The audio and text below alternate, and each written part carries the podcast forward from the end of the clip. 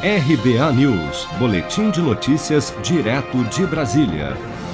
A Agência Nacional de Energia Elétrica, ANEEL, anunciou na última sexta-feira que, em decorrência da falta de chuvas, as contas de luz ficarão mais caras em junho, com a adoção da bandeira tarifária vermelha de patamar 2 para custear o acionamento de usinas termoelétricas e assim evitar o desabastecimento de energia no país. A mudança representará um custo adicional de R$ 6,24 para cada 100 kWh consumidos. O governo também publicou um alerta de emergência hídrica para o período de junho a setembro em cinco estados brasileiros: Minas Gerais, Goiás, Mato Grosso do Sul, São Paulo e Paraná, o primeiro em 111 anos de serviços meteorológicos no país. Todos os estados incluídos no alerta estão na bacia do Rio Paraná, polo de produção agropecuária e de grandes hidrelétricas, como a usina de Itaipu. Em nota, a ANEEL informou que maio foi o primeiro mês da estação seca nas principais bacias hidrográficas do Sistema Interligado Nacional e que, por esse motivo, junho deve começar com os principais reservatórios em níveis mais baixos do que o normal para esta época do ano, impactando 70% das usinas hidrelétricas do país. Em meio a este cenário, o ministro das Minas e Energia, Bento Albuquerque, anunciou a criação de um gabinete de crise para lidar com a situação, destacando que o país enfrenta a maior crise hídrica dos últimos tempos. Isso não ocorreu de setembro para abril deste ano. Na realidade, nós estamos com a mais baixa afluência dos últimos 91 anos.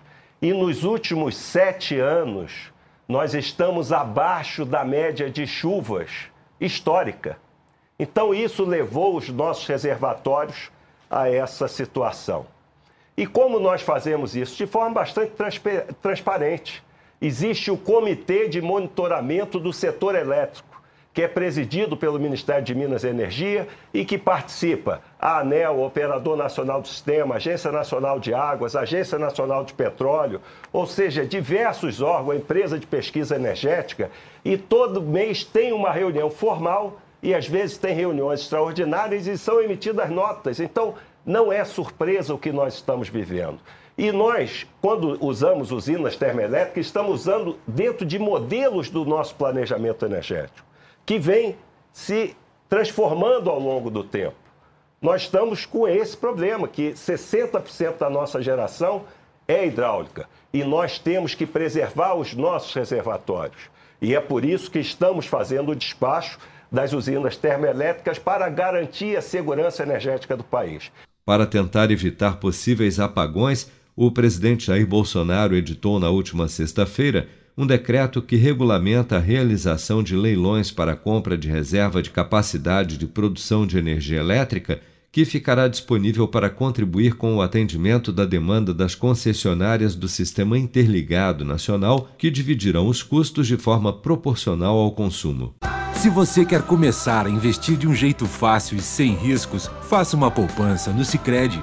As pequenas economias do seu dia a dia vão se transformar na segurança do presente e do futuro. Separe um valor todos os meses e invista em você. Poupe com o Sicredi, pois gente que coopera cresce com produção de Bárbara Couto, de Brasília, Flávio Carpes.